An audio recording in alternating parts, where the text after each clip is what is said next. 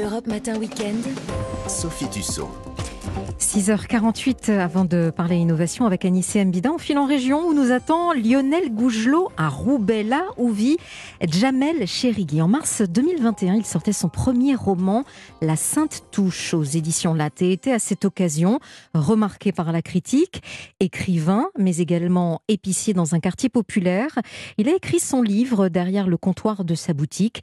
18 mois ont passé. Qu'est devenu Jamel Cherigui? A-t-il un nouveau projet littéraire? Lionel Gougelot est retourné à sa rencontre.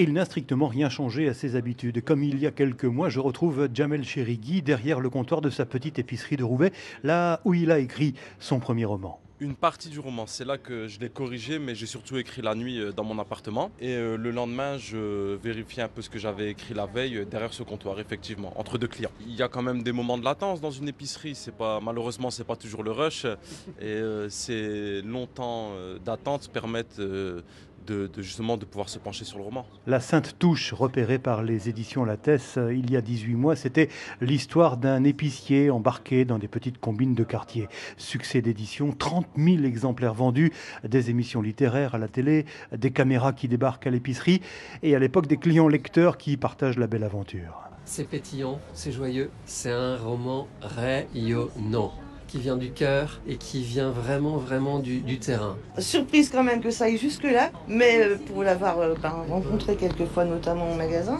je sentais quand même un truc, pas comme les autres. Alors malgré le tourbillon médiatique et ce coup d'accélérateur dans sa vie, eh bien Jamel a su garder la tête froide. Évidemment, ça a quand même changé énormément de choses dans ma vie, l'apparition de, mon premier roman. En même temps, j'ai su garder une base euh, solide. Après, j'ai pas vraiment le choix non plus, malgré les ventes du premier roman qui ont été somme toute exceptionnel, c'est pas non plus suffisant pour euh, totalement changer de mode de vie, à s'acheter un appartement à Saint-Germain-des-Prés ou à Ramatuel.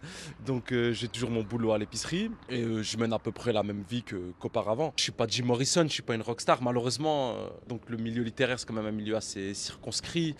Et la seconde chose, c'est que j'ai connu ça assez tard. J'avais déjà 35 ans, donc j'étais déjà bien installé dans ma vie, bien ancré dans, dans mon milieu. Donc non, ça n'a pas changé grand-chose. C'est une expérience super intéressante. Ça m'a permis un peu de découvrir les, coulisses de la télévision, de la radio.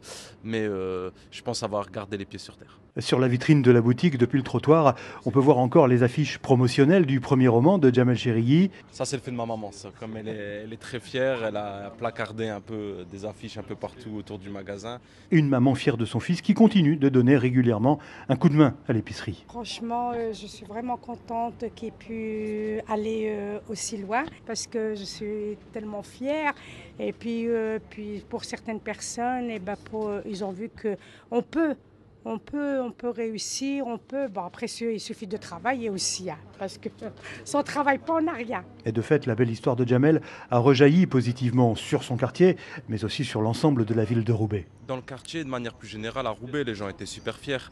C'est un peu mon succès qui a rejailli sur tout le monde. D'autant plus que Roubaix, c'est une ville qui pâtit malheureusement d'une réputation un peu négative. Donc le fait qu'il y ait un, écrivain euh, qui sorte du cru et qui mette la ville à l'honneur dans les médias nationaux, ça a été une réjouissance pour tout le monde, enfin pour moi le premier, pour les habitants de la ville également. Aujourd'hui, Jamel Cherigui s'apprête à publier son deuxième roman.